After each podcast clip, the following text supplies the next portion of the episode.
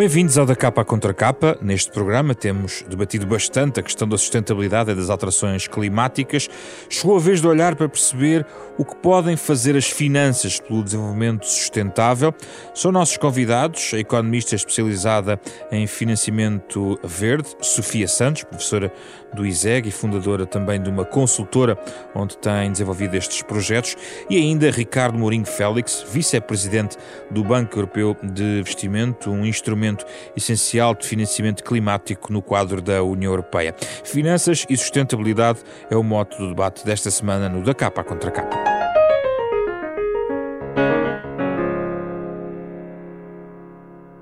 Bem-vindos, muito obrigado pela vossa presença, Ricardo Mourinho Félix e Sofia Santos.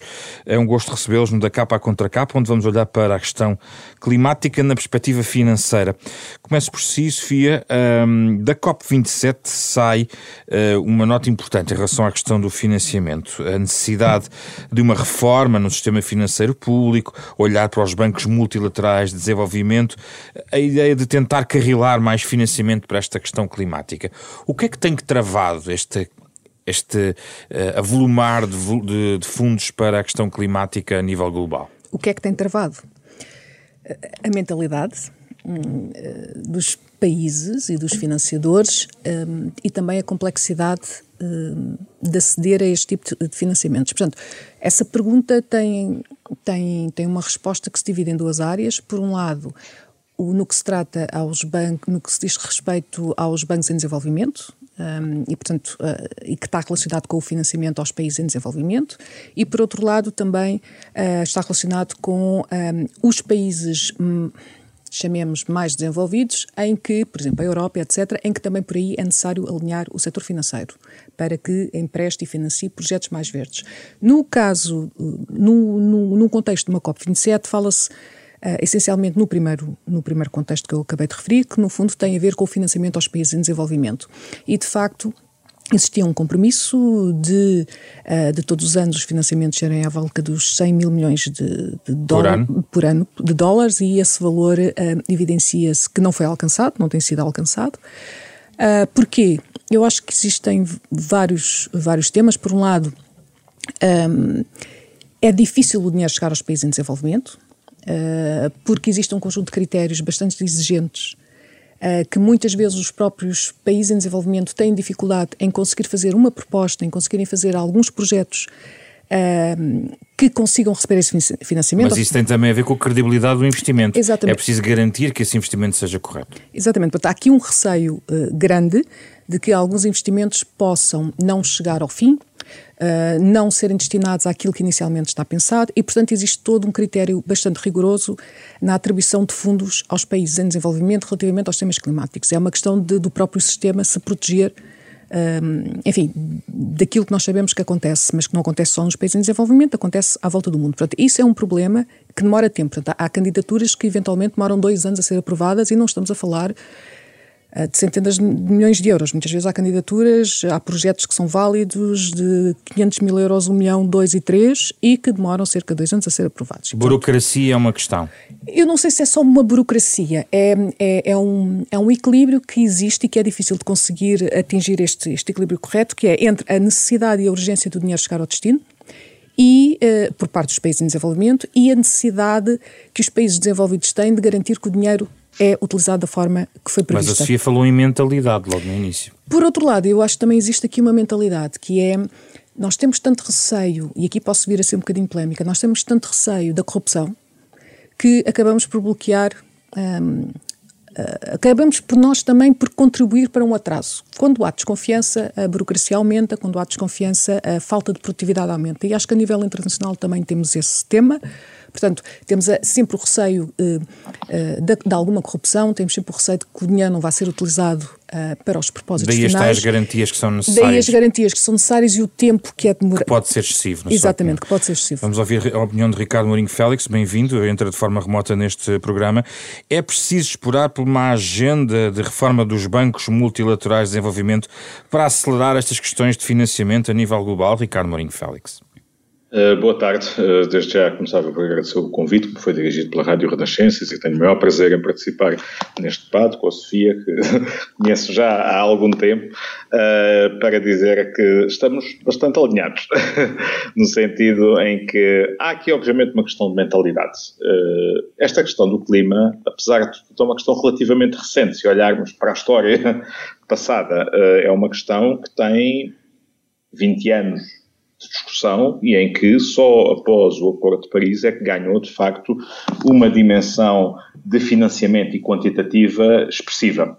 Eh, e desde aí muito foi feito, eh, e tem-se feito bastante. Eh, é suficiente? Claro que não, face àquilo são os desafios que temos. Precisamos de mudar as mentalidades. E essas mentalidades eu sinto que estão a mudar. No sistema financeiro sente-se hoje uma preocupação da parte dos, uh, dos intermediários financeiros uh, que não existia há cinco anos atrás. E, portanto, essa preocupação começa a existir. Como tudo uh, em que temos que afetar recursos, aquilo que é necessário, da minha perspectiva, são sempre três coisas. Regulação, boa regulação, sobretudo, instituições, que assegurem que essa regulação é implementada e que façam uh, aquilo que se chama o enforcement e por último, os incentivos. Eh, e é deste triângulo virtuoso que nasce, o fluxo, nasce os fluxos financeiros. Eh, o trabalho que tem sido feito está a produzir, eh, está a produzir resultados, mas esses resultados demoram. A União Europeia deu um passo muito importante com o European Green Deal em estabelecer o objetivo de redução de 55% das emissões até 2030 e chegar ao, ao, net zero, portanto, ao, neutralidade carbónica à neutralidade carbónica, precisamente uh, em 2050, uh, eh, e existe uma grande vontade na Europa, e o Banco Europeu de Investimento, enquanto Banco da União Europeia, de tipo dos 27 Estados-membros da União Europeia, tem estado uh, a dar corpo e a dar uh, uma face uh, operacional a essas necessidades de financiamento. Mas, Ricardo Mourinho Félix, há, este, há ou não este medo da corrupção que torna também difícil que os processos avancem ao nível de financiamento, tentando garantir do máximo possível que o dinheiro que é canalizado chegue efetivamente aos projetos necessários? Aí entramos naquilo, naquilo, que eu chamei a parte das instituições, ou seja, eh, é preciso que as instituições, sejam as instituições europeias, sejam as instituições dos países beneficiários deste financiamento, sejam suficientemente robustas para que os fundos cheguem ao fim a que se destinam, porque se houver corrupção, os fundos não chegam ao fim a que se destinam. É claro que uh, a corrupção é um problema que temos que dar resposta, mas não nos pode inibir de agir, só pena de ficarmos à espera de algo que nunca acontece. A corrupção, infelizmente, é algo que existe, existe em todos os países. Há áreas do globo mais propensas à corrupção. O Banco Europeu de Investimento o que faz, nos empréstimos que dirige uh, a, a todos os países, o BEI atua globalmente, é basicamente adotar as políticas no sentido de prevenir a corrupção. Uh, tomamos um risco, esse risco existe. Uh, uma vez que esse risco se materialize, somos absolutamente implacáveis, mas temos a noção de que temos que correr esse risco para fazer uh, as, as, operações e para financiar aquilo que é a transição fora da União Europeia e, por isso, operamos em todos os países do mundo pondo, obviamente, as salvaguardas necessárias, fazendo a due diligence necessária. Isso, muitas vezes, como a Sofia disse, demora tempo, não é apenas burocracia. Há aqui duas questões que eh, têm que ver com o tempo que demoram, para além de burocracia, que existe sempre. Primeira, tem que ver precisamente com as salvaguardas para assegurar que os fundos chegam àquilo ou aos fins a que se destinam. Segundo, a capacidade de preparar projetos viáveis e que sejam aquilo que vamos chamar aqui, sem querer estar a usar um jargão, bancáveis. Bancáveis quer dizer que possam ser financiados por um banco, portanto que um banco possa financiar e esperar, com uma razoável probabilidade, eh, receber os pagamentos dos empréstimos que faz. E para isso o BEI o que faz, eh, e é uma parte importante da nossa atividade, é aquilo que chamamos assistência técnica, ou seja, eh, contratar equipas ou fazendo nós próprios dentro do próprio banco, no sentido de ajudar os contrapartes a preparar bons projetos e projetos que, uma vez submetidos, possam hum. ser mais rapidamente financiados. E isso fazemos, fazemos só não apenas nós, mas em conjunto com outros bancos multilaterais. Já vamos à questão dos bancos, hum, também do ponto de vista de, digamos, dos juros que são aqui cobrados, eh, mas Sofia, hum, na mesma linha, eu gostava de saber o que é que deveria estar inscrito nessa reforma dos bancos multilaterais de desenvolvimento, é colocar a cláusula climática ou ambiental ou de sustentabilidade de forma mais visível em toda a sua ação, onde é que está a chave daquilo que tem que ser reformado no sistema? Pois essa é a pergunta, a pergunta-chave para tudo isto. Eu acho que são, são vários temas. Por um lado, uh, se calhar também ter, como agora aqui o Ricardo falou, a questão da assistência técnica é muito importante. O que se entende por assistência técnica é existir um conjunto de pessoas que podem ir ao terreno ajudar os países uh, a desenvolverem as próprias uh, candidaturas e depois a ajudá-los a implementar. E se calhar há uma parte deste mundo do desenvolvimento, do desenvolvimento internacional, vá lá, que precisa de ir mais ao terreno. Uh, talvez um, um dos temas que, demora, que, faz com que exista aqui esta demora do, da atribuição do, do, do, dinheiro pode ser pela tal necessidade de termos os papéis que garantam que o projeto vai ser implementado. E eu, por vezes, coloco outra pergunta, que é, mas então, porquê é que eu tenho de existir tantos papéis com tanta qualidade? Porque algumas candidaturas, na realidade, são quase teses de doutoramento, são muito elaboradas, a países em desenvolvimento, quando eu tenho um receio, quando o meu receio é eh, que o país não cumpra. Então, se calhar eu tenho de alocar mais assistência técnica no terreno para eu conseguir garantir que no terreno o projeto é de facto implementado e, portanto, eu devo ter mais preocupação em ter pessoas no terreno do que ter pessoas e agora mais uma vez um bocado politicamente correta, ter pessoas no norte do hemisfério sentadas numa secretária a fazer propostas e a tentar perceber que temos os papéis todos para garantir que os países o em desenvolvimento... O problema, voltamos à questão norte-sul. Eu acho que é um bocado... É o pano de fundo. Eu sinceramente, eu tenho feito algum trabalho em países em desenvolvimento, estou envolvida, enfim, naquilo que estamos aqui a falar e eu sinto que há dois mundos. Há o mundo real, que é o mundo que recebe os financiamentos Uh, e que é muito difícil, uh, ou seja, são financiamentos que para o próprio país são fundamentais um, e que uh, os países fazem um esforço por conseguir fazer tudo o melhor possível, mas muitas vezes não se, nem têm os meios, porque o contexto não lhes permite ter os meios. E portanto eu vejo que existem dois mundos: o mundo real. Um, de países africanos, que é aqueles que, eu, que é, é, o contexto que eu conheço mais, um, e depois o mundo de quem está sentada uma secretária um, a analisar as propostas e a analisar os papéis que esses países têm de enviar e que garantem que são de facto as, uh, e que representam as instituições que o Ricardo falou, e é verdade, é necessário ter instituições, só que essas instituições não se conseguem criar em cinco anos. Quer dizer, alguns países locais, governamentais, locais, exatamente, assim. portanto, países que, que, sofrem conflitos, países cujo governo altera consoante as condições conjunturais e que precisam à mesma do financiamento, obviamente, um, é difícil que essas instituições que são necessárias existir se construam em cinco anos. Então, os bancos de desenvolvimento vão ajudar nisso? é isso que eu estou a tentar dizer. Vão ajudar, já têm um papel fundamental, porque a grande maioria dos bancos de desenvolvimento já tem os critérios ambientais e sociais na concessão de, de empréstimos ou de, ou, de, ou de, donativos, que muitos deles também fazem. Um, e, portanto, essa, a inclusão dos temas de sustentabilidade é algo que está transversal. Só para dar um exemplo, há uns meses, há um mês e meio ou dois, eu estive na Arménia, a também a trabalhar até com o Banco Central da Arménia nestes temas, e, e estamos a falar uh, da Arménia, e era evidente, eu falei com vários bancos comerciais, era evidente que todos eles um, constatavam que ou tinham este tipo de práticas e começavam a caminhar neste sentido, ou então os financiamentos dos bancos, uh, dos multilaterais e de, e de financiamento iriam ser muito mais difíceis. Portanto, essa consciencialização existe. Agora, a questão é como é que se acelera este processo sendo que cada país tem a sua velocidade. Um, e é aí que eu coloco aqui a questão. A assistência técnica que é muito utilizada para ajudar os, os locais a implementar e a desenvolver os projetos, se calhar temos de dar mais um ênfase e colocar a assistência técnica também na monitorização dos projetos Sim. para que eles possam ser aprovados mais rapidamente. Então deixe-me perguntar, o Ricardo Mourinho Félix que está no Norte sentado na cadeira e se tem financiamento do Banco Europeu de Investimento para, para projetos, por exemplo, em África, isto, isto é muito claro também nas, nas propostas e nas, nos documentos do BEI nesta área. Como é que resolve esta equação uh, no caso prático do BEI, uh, deste, deste ponto de vista? Deixe-me dar dois ou três números para balizar a questão. O BEI uh, faz por ano, em termos de financiamento, qualquer coisa entre os 60 e os 70 mil milhões de euros. Desses 60 a 70 mil milhões de euros, o BEI tem feito, ao longo dos últimos anos, cerca de entre 8 e 10 mil milhões de euros de financiamento fora da União Europeia.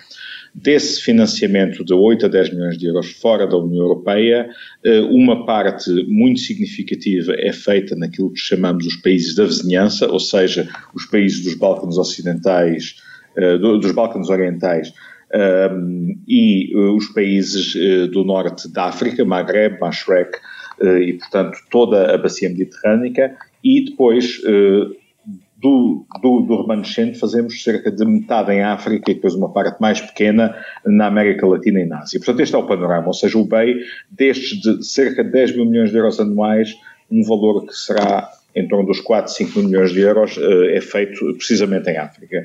E estamos em África. O BES criou no início deste ano, eh, do ano passado, aliás, o EIB Global, para autonomizar a nossa atividade fora da União Europeia, precisamente com o objetivo de colocar mais gente no terreno e, por outro lado, concentrar as competências para atuar nesses países. Ou seja, as pessoas que estão especializadas e que têm experiência a atuar em países fora da União Europeia e que conhecem as realidades locais e, portanto, podem adaptar e ajudar uh, os países a apresentar projetos que cumpram aquilo que são os requisitos, não só do ponto de vista financeiro e, portanto, a capacidade de repagar, como aquilo que a Sofia referiu e que é extremamente importante, que é toda a questão da, da sustentabilidade ambiental e social dos projetos. E este é um tema que nós levamos muito a sério e que analisamos. Portanto, quando muitas vezes se fala de corrupção, eh, a corrupção é uma parte, mas existe também uma questão de assegurar que os projetos que se destinam precisamente, uh,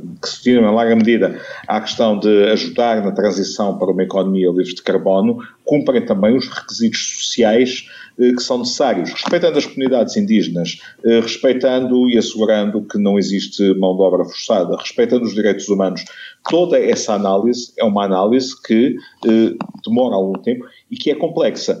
Agora, uh, há uma questão aqui que é importante ter em conta, que é os bancos multilaterais, são bancos que, cujo capital e o financiamento é de origem pública e, portanto, existe aqui uma necessidade de assegurar que os recursos públicos são usados da forma correta e para os fins e que, que se destinam, uh, cumprindo aquilo que são no caso do Banco Europeu de Investimento, as políticas da União Europeia, nomeadamente as políticas relativas ao respeito pelo Estado de Direito, pela democracia, pelos direitos humanos, e, portanto, essa é uma parte muito importante.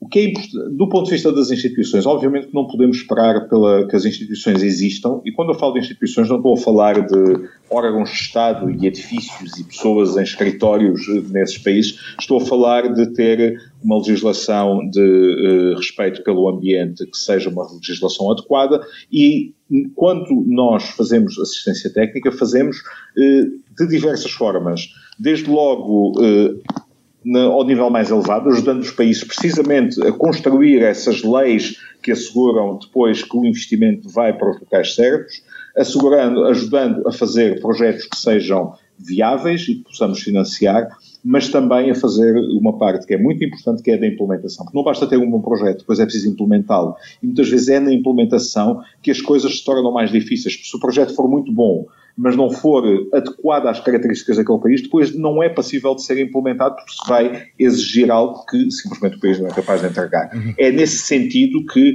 nós, com o EIB Global, estamos a colocar mais gente no terreno eh, e a adequar também aquilo que é a implementação das nossas políticas a cada uma das geografias para que se possa mais rapidamente eh, concluir e implementar Muito os projetos. Uh, Sofia, há poucos dias o secretário-geral das Nações Unidas, António Guterres, esteve na conferência sobre os, as inundações do Paquistão e deu exemplo uh, sobre a importância de garantir empréstimos sustentáveis também, não só do ponto de vista ambiental, mas também financeiramente, para para os países menos desenvolvidos, dando até o exemplo dizendo que Portugal, o país dele, eh, consegue arranjar financiamento a 3 ou 4%, mas o presidente do Quênia disse-lhe que só consegue a 14%.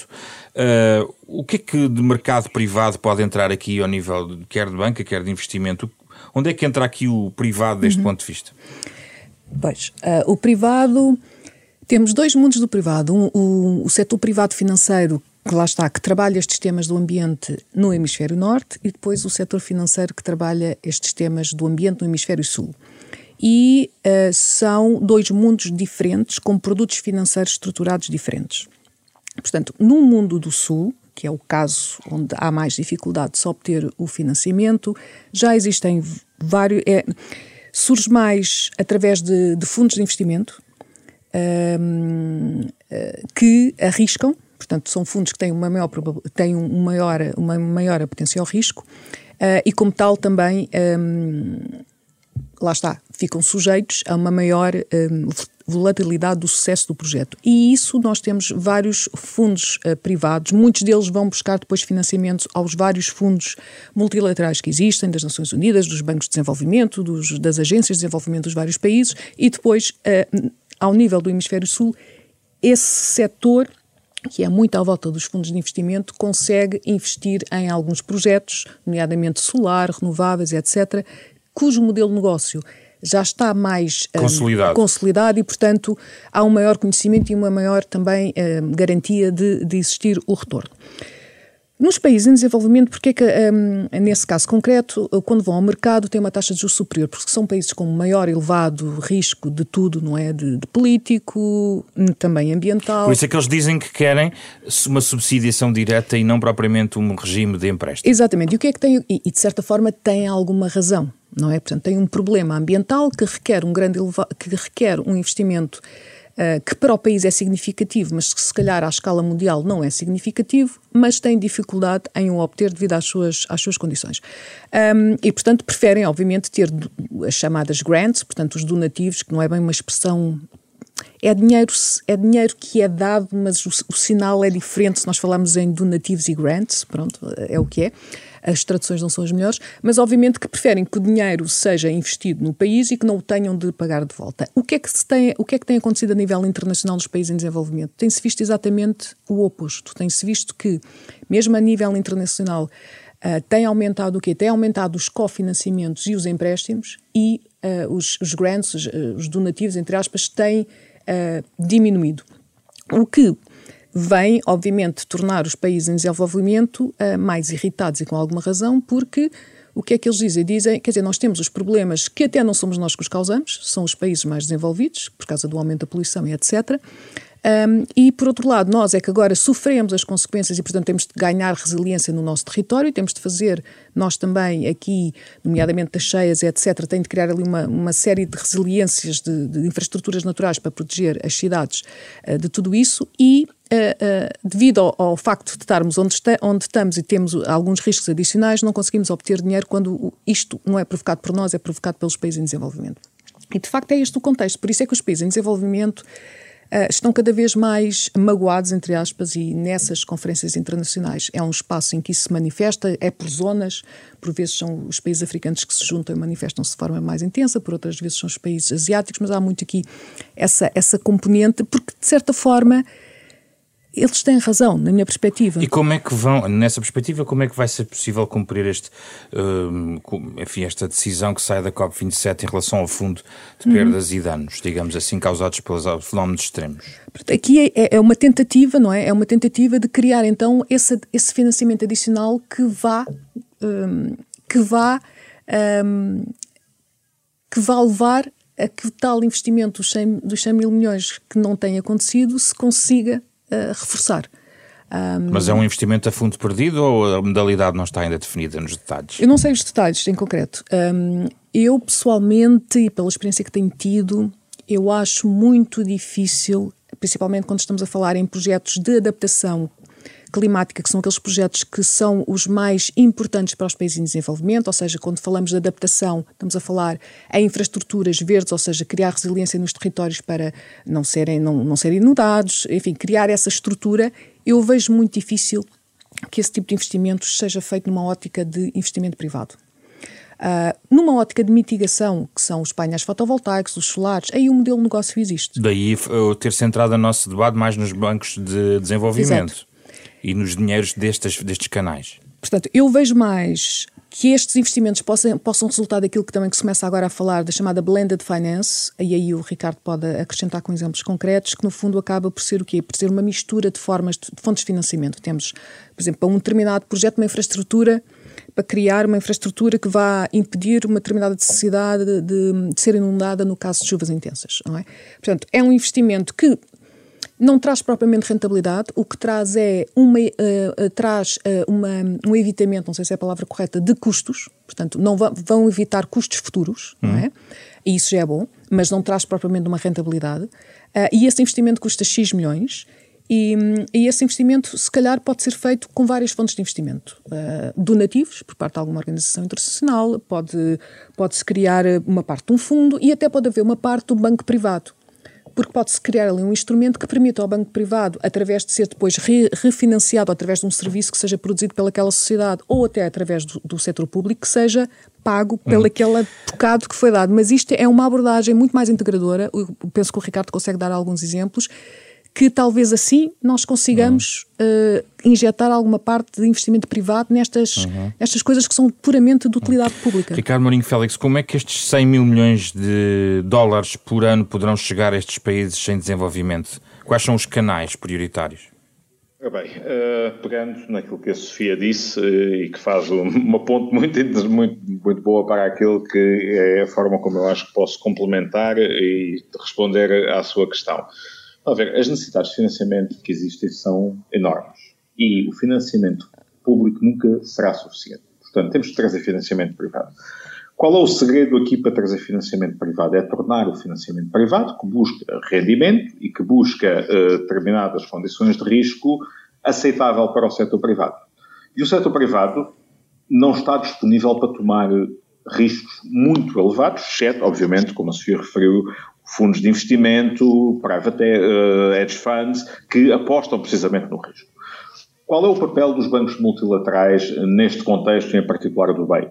É a partilha de risco. Ou seja, é identificar projetos que são muito arriscados para o setor privado tomá-los por si só, mas em vez de ser, de alguma forma, os bancos multilaterais a tomá-los por inteiro, dizer não, nós vamos partilhar o risco, nós tomamos uma parte do risco e o risco residual, portanto, aquele que sobra, tem que ser a um nível que seja aceitável para o, para o privado. E é isso que nós fazemos. E é por isso que, com o que falei há bocado, os 10 mil milhões de euros por ano que investimos eh, fora da Europa, nós conseguimos mobilizar valores que andam à volta dos 70, 80, 90, depende depois daquilo que é o, multi, o chamado multiplicador. O multiplicador é simplesmente quanto é que um euro de financiamento nosso permite arrastar de financiamento privado. E dependendo da modulabilidade, da região, do grau de risco, podemos arrastar entre um euro por cada euro que pomos, até, por vezes, 10 euros, dependendo do instrumento financeiro que está em causa. E, portanto, essa é a forma, o mecanismo. O que é que faz o Blended Finance? O Blended Finance junta estas duas entidades, portanto, o Banco Multilateral e uh, o investidor privado, financiamento público que é potencialmente a fundo perdido.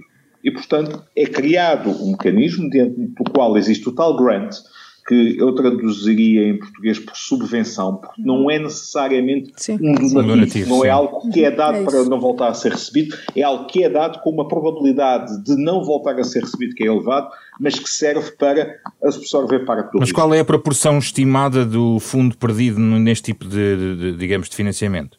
Uh, repara, a proporção do fundo perdido pode ser muito diferente dependendo se o valor a fundo perdido é usado para subsidiar uma taxa de juro, por exemplo, que é uma possibilidade, eh, e aí é utilizado na totalidade e dependendo do valor de subsídio da taxa de juro, pode ser utilizado para financiar precisamente assistência técnica. O BEI o que faz é precisamente utilizar grants, utilizar uh, subvenções da União Europeia para assistência técnica e para subsidiar as taxas de juro a que faz o empréstimo eh, a esses, a esses países. Eh, podemos estar a falar de 10%, 20%, 30% de grant, dependendo das áreas, dependendo daquilo que seja o apetite também pelos investidores e, neste caso, pelas as prioridades da. Mas não da é inevitável que seja dinheiro público, na sua maioria, eventualmente até de fundo perdido, que esteja na base destes 100 mil milhões por ano?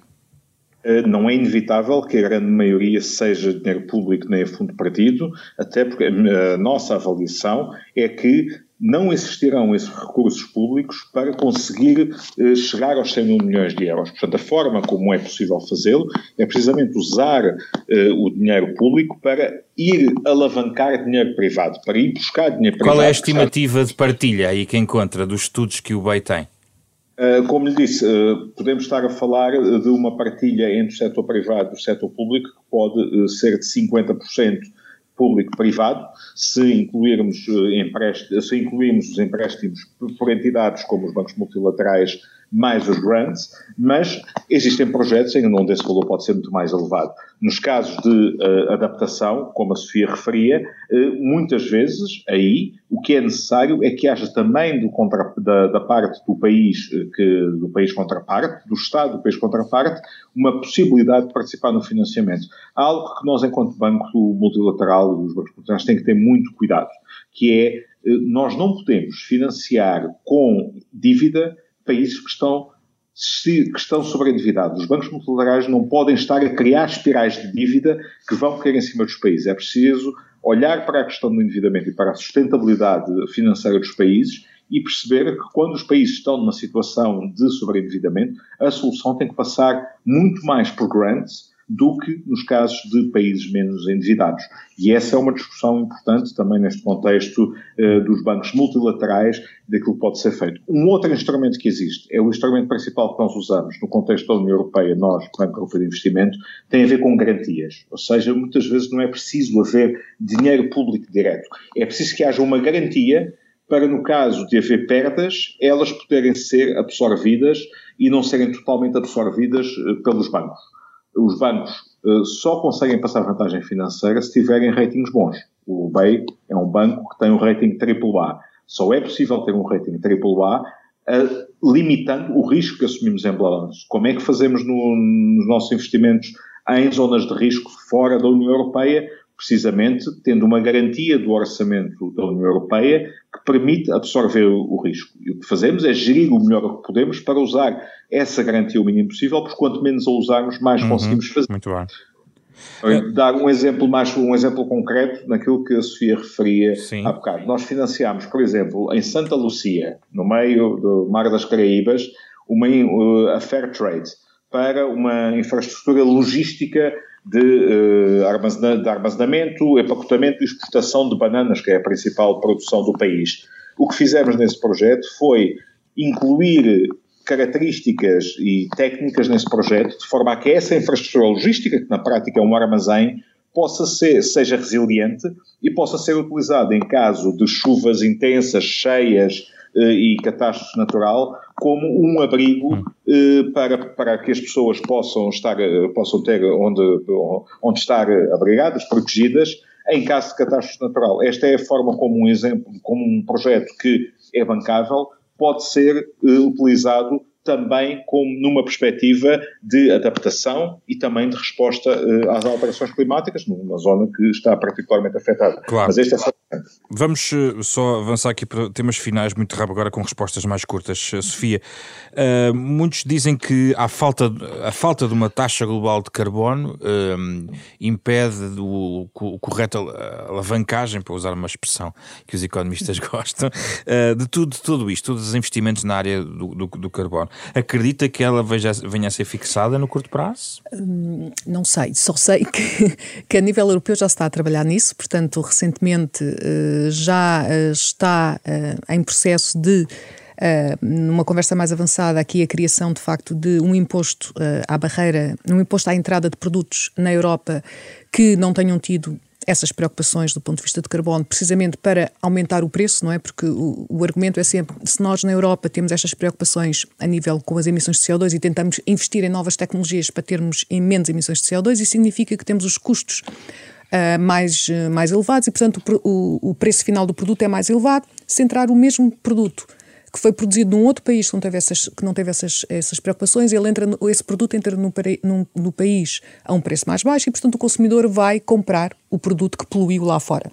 E, portanto, a nível europeu, Uh, isso está a entrar em vigor, agora não me recordo qual é a expressão, talvez o Ricardo consiga, consigas me lembrar qual é a expressão que, que nós temos na Europa para esse. É o Carbon Border Adjustment Mechanism, exatamente. que foi aprovado em exatamente. dezembro. É isso, é exatamente isso. Portanto, esse Carbon Border Mechanism diz mesmo isto: é, é a fronteira, é um mecanismo da fronteira para nivelar os níveis de as preocupações com o carbono, chamemos assim, e portanto, esse imposto ou essa transformação de um preço está a começar a surgir a nível europeu. Obviamente que há muitas empresas que ainda dizem, ok, mas se o produto vier da Argélia ou vier de outro, de outro nomeadamente quando estamos a falar de cimentos e coisas assim semelhantes, há muito essa, essa questão.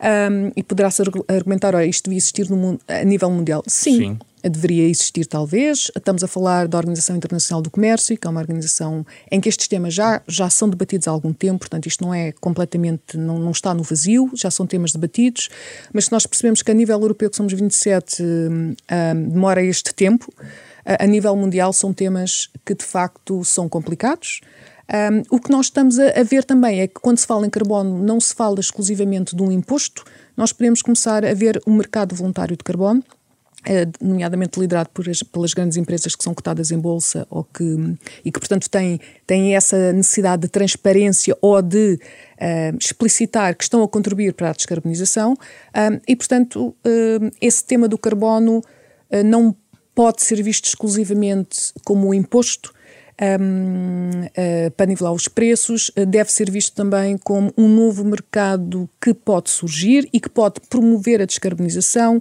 sendo que é preciso ter muito cuidado, efetivamente, com aquilo que é considerado neutro em carbono, mas aí já estamos a entrar Sim, numa discussão muito mais muito técnica. técnica. Ricardo Mourinho Félix, a mesma pergunta para si, peço só respostas breves, lembrando que esta questão uh, das regras do mercado de carbono também passam pela COP, pelas COPs, e tem estado sempre num limbo, no, no chamado uh, das regras para os mercados de carbono. Qual é a sua expectativa?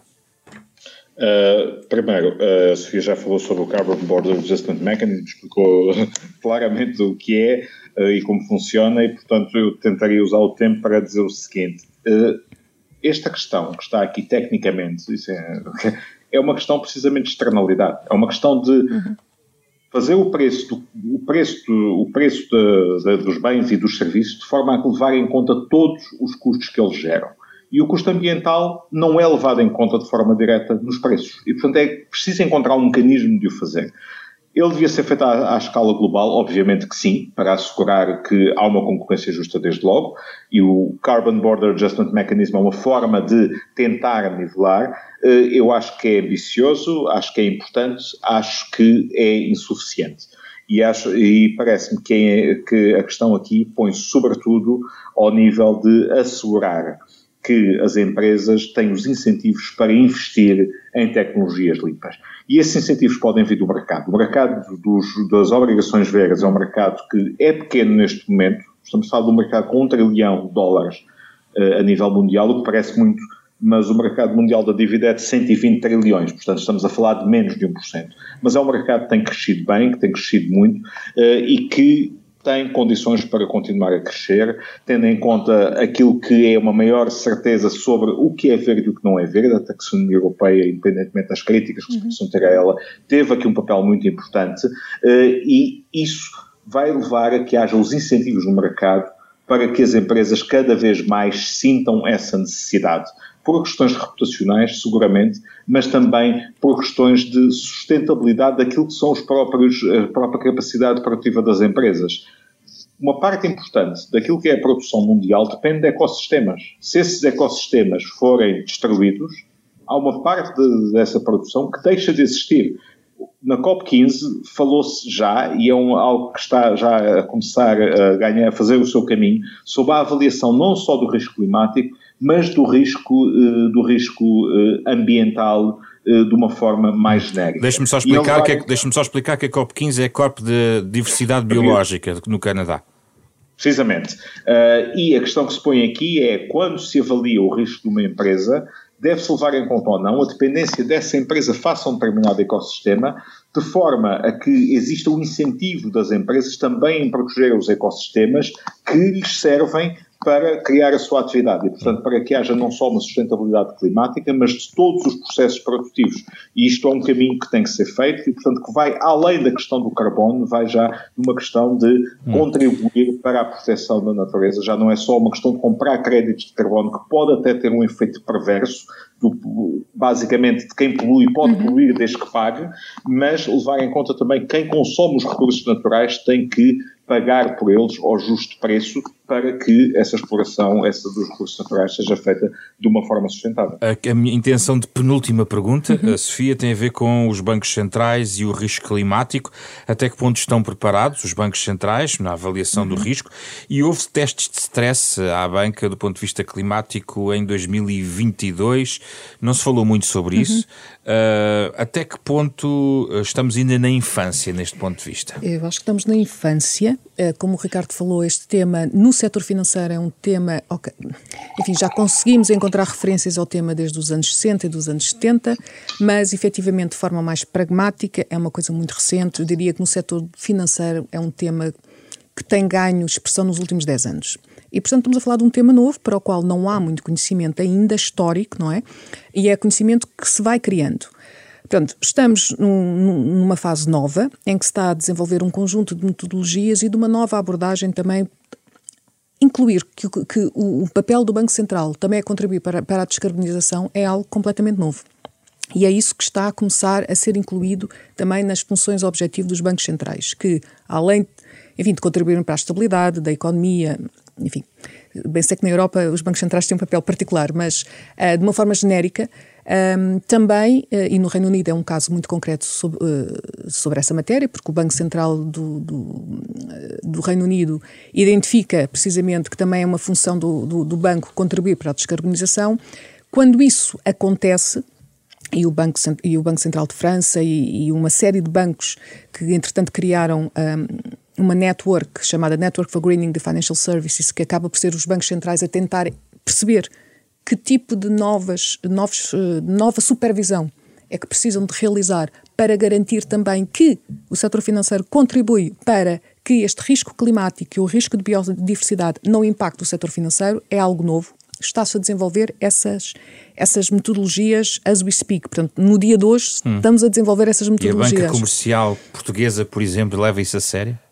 Eu acho que está a começar a levar a sério porque já percebeu várias coisas. Já percebeu que o acesso ao capital vai depender do risco ambiental que tem nos, nas suas carteiras de empréstimos. Portanto, se um banco que tenha um, um, na, nos empréstimos que concede uma grande quantidade de empresas que têm elevadas emissões de CO2 pode constituir um risco financeiro, porque essas empresas ou vão ter de mudar o modelo de negócio ou poderão ter um imposto sobre carbono. Portanto, acreditando que vai existir uma política que funcione, um conjunto de instituições que funcionem, essas empresas vão ter de mudar o seu negócio, e isso é sempre um risco, e portanto, por essa forma, se eu tenho muitas empresas, se eu empresto dinheiro a muitas empresas com muitas emissões, eu tenho um risco adicional, e tudo indica que os rádios potenciais poderão vir a estar associados a isto. Ou seja, se eu tenho maior risco, então vou ter de reter mais capital, e se eu retenho mais capital, a minha produtividade, ou seja, não posso emprestar tanto dinheiro e tenho de ter capital sossegado, vá lá para garantir aqui este potencial risco. Portanto, os bancos portugueses já perceberam isto. Um, acho que uh, finalmente estão a trabalhar em conjunto também para conseguirem identificar aqui um, como é que poderão responder aos desafios da chamada taxonomia verde da Comissão Europeia, que no fundo é os bancos vão ter todos de reportar qual é o seu rácio verde, portanto a percentagem de empréstimos que estão alinhados com a descarbonização. Um, para isso é preciso recolher informação que não existe. Estão a recolher? E, estão a começar, e para isso é preciso fazer questionários para recolher informação que não existe. Um, e penso que agora já estão todos a trabalhar em conjunto num, num projeto que acho lindamente, porque senão estava cada um a criar questionários para si próprios que nem era bom nem para, nem para o banco, que era um, um gasto excessivo de custos, porque era multiplicação de questionários, e também para o cliente não era bom, porque é um banco A tinha um questionário e um banco B teria outro. E, portanto, em, em, breve o cliente vai ter noção vai, mais completamente. Aliás, atualmente exata disso. Há um, uh, enfim, há, atualmente já há bancos que, que pedem uh, empréstimos de microempresas PME, já há um questionário uh, para identificar o quão alinhado aquele negócio está ou não está com sustentabilidade. E, portanto, um, isto ainda acontece ainda de forma não uh, generalizada, mas sem hum. dúvida que durante o próximo ano isso tornar-se-á evidente. Ricardo Mourinho Félix, para além do que possa querer acrescentar aqui, e volto a pedir brevidade na resposta, como é que é possível uh, ter esta frente de preocupação quando a grande preocupação uh, do banqueiro neste momento está na questão da inflação? É possível travar as duas guerras ao mesmo tempo? Eh, não só é possível, como é necessário, porque a inflação a que estamos a assistir tem uma, uma razão que está por detrás, sobretudo na Europa, eh, que tem a ver com uma guerra, com as implicações dessa guerra na, do fornecimento de matérias-primas críticas, nomeadamente energéticas eh, e alimentares, e, portanto, eh, as duas questões estão intimamente ligadas. E a única forma de dar resposta às duas é precisamente avançar mais depressa na descarbonização. Em relação eh, à questão do, do financiamento sustentável, temos de ter duas preocupações. Uma é fazer uh, greening the finance a outra é financing the green. Uhum. E estas duas têm que andar lado ao lado. A preocupação dos bancos neste momento é greening the finance, ou seja, mostrar que têm o máximo de e que financiam ativos que são sustentáveis e que são verdes. Uh, esse incentivo já é, já, já é um incentivo que está no mercado, ou seja, um banco hoje tem muita dificuldade em financiar uma empresa uh, de oil and gas, por exemplo. Porquê? Porque se põe precisamente a questão que a Sofia referia, que é qual é o futuro dessa empresa? Essa empresa ou tem um plano de descarbonização e está a fazer o seu caminho, ou então está a investir em algo que dentro de duas décadas, eh, expectavelmente, não terá qualquer valor. E, portanto, o banco tem dificuldade em financiar. E isso é, desde logo, levado em conta na análise de risco que é feita dos projetos. Segunda questão tem a ver com, a questão, com, com as emissões de, CO, de, de, CO2 por parte das empresas eh, que utilizam as matérias-primas eh, energéticas e que têm também todo o incentivo em descarbonizar, porque têm que fazer, uh, uh, têm que apresentar publicamente quais são as suas emissões de CO2 e cada vez mais os bancos vão levar isso em conta na medida em que vão estar mais restritos desde já pelo mercado e por uma questão reputacional, mas também pela eh, questão uh, regulatória uh, e, pela, e, portanto, pela necessidade de cumprir determinados rácios, desde os rácios de ativos verdes até, precisamente, às próprias cargas de capital associadas ao risco de cada um dos investimentos. Portanto, todo este, tudo isto é algo que está a fazer o seu caminho. Deixe-me só concluir para lhe dizer o que é que fizemos no BEI. No BEI aprovámos no ano passado o chamado Pass Alignment. O que nós fazemos no nosso financiamento é comprometemos a não financiar projetos que tenham, que tenham um impacto negativo sobre o ambiente. E, portanto, os projetos que financiamos ou são neutrais ou têm um impacto positivo sobre o ambiente. Neste Pass Alignment, o que decidimos foi estender a avaliação do projeto para o contraparte. Ou seja, nós não financiamos projetos que sejam negativos para o ambiente, mas também não financiamos contrapartes que, embora tenham um projeto que seja positivo, estejam a investir em projetos que sejam negativos e, portanto, não financiamos, por exemplo, empresas do setor energético que não tenham planos de descarbonização claros, aprovados, e mesmo nas, nas, empresas que tenham planos aprovados, mas que tenham ainda atividades incompatíveis, só financiamos projetos de uh, desenvolvimento e inovação verde de topo. Hum. E, portanto, isso vai começar a ser cada vez mais uma restrição e vai obrigar a que as empresas cada vez mais tenham planos de descarbonização credíveis, públicos, que possam apresentar, que são auditados e, portanto, eh, isso vai gerar essa canalização dos fundos nesse sentido. Por fim, uma última e pequena questão geopolítica, que não é, nunca é um tema pequeno. Uh, quando os Estados Unidos apresentaram um conjunto de pacote na ordem de 369 mil milhões de dólares uh, de energia limpa para este ano, muitos olharam para a União Europeia dizendo aqui está a resposta americana, aqueles que diziam que os americanos não, não apostavam nestas matérias. Isto não pressiona a Europa a mostrar algo mais ainda para além da, enfim, da tradicional retórica à volta da liderança europeia nestas matérias? É, é interessante porque hum, é, é, muito interessante porque uh, os, os, as regiões competem entre si uh, para evidenciar quem é que quem é que investe mais nas energias, uh, enfim, quem é que investe mais na economia verde.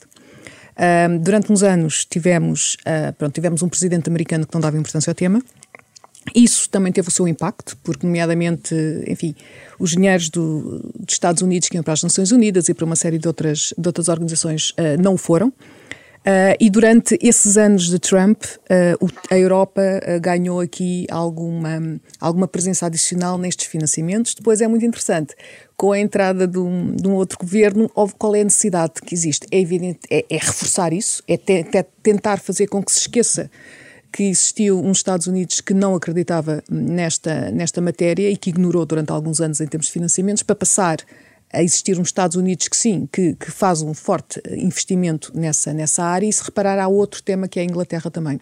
A Inglaterra também, ao sair da Europa, tem uma ah, política autónoma. Começa também a criar. Portanto, nós temos aqui não três pressiona mundos. a Europa, a questão é esta. Pressiona-se tudo, claro que pressiona a Europa, pressiona. E, e, há sempre uma competição, quando chega às COPs, de tentar identificar, anda tudo a puxar os números para tentar perceber quais são os números que eu posso mostrar para, ser, para evidenciar que a Europa é o, é, é o espaço que mais investe nesta matéria. Obviamente que, tendo uns Estados Unidos mais ativos, é bom, eu acho que é bom para o mundo inteiro, porque tornamos a pressionar e não podemos esquecer que precisamos de pressionar muito a China também para fazer o respectivo investimento, porque a China, por vezes, é um país desenvolvido e, por vezes, é um país em desenvolvimento.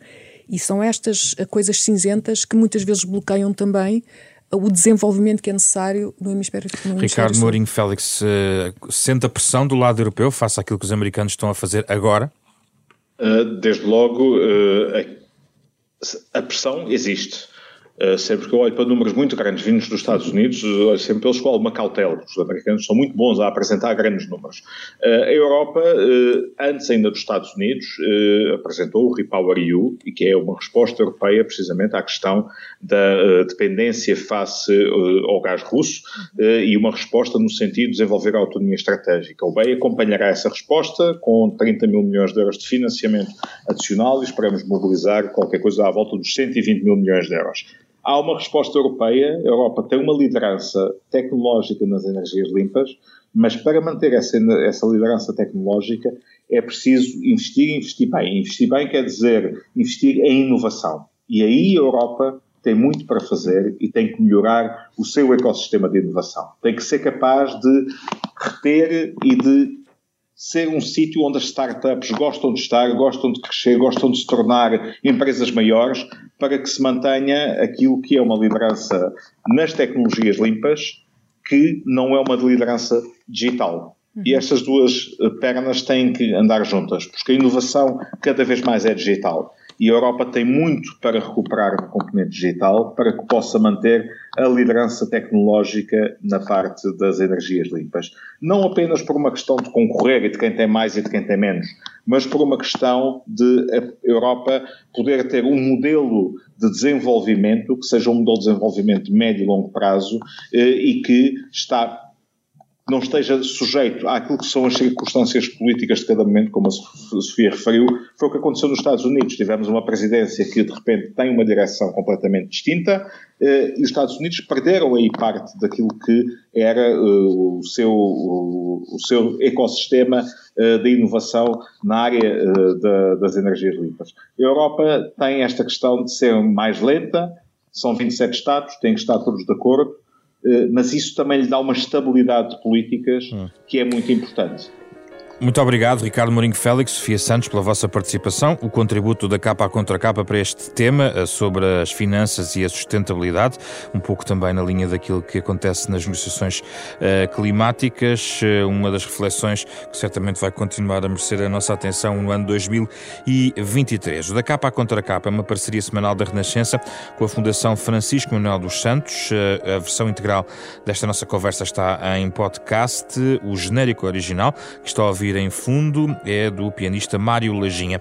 Fizeram o programa esta semana Carlos Vermelho, André Peralta, Ana Marta Domingos e José Pedro Frazão. Na próxima semana regressamos para conversar sobre outro tema.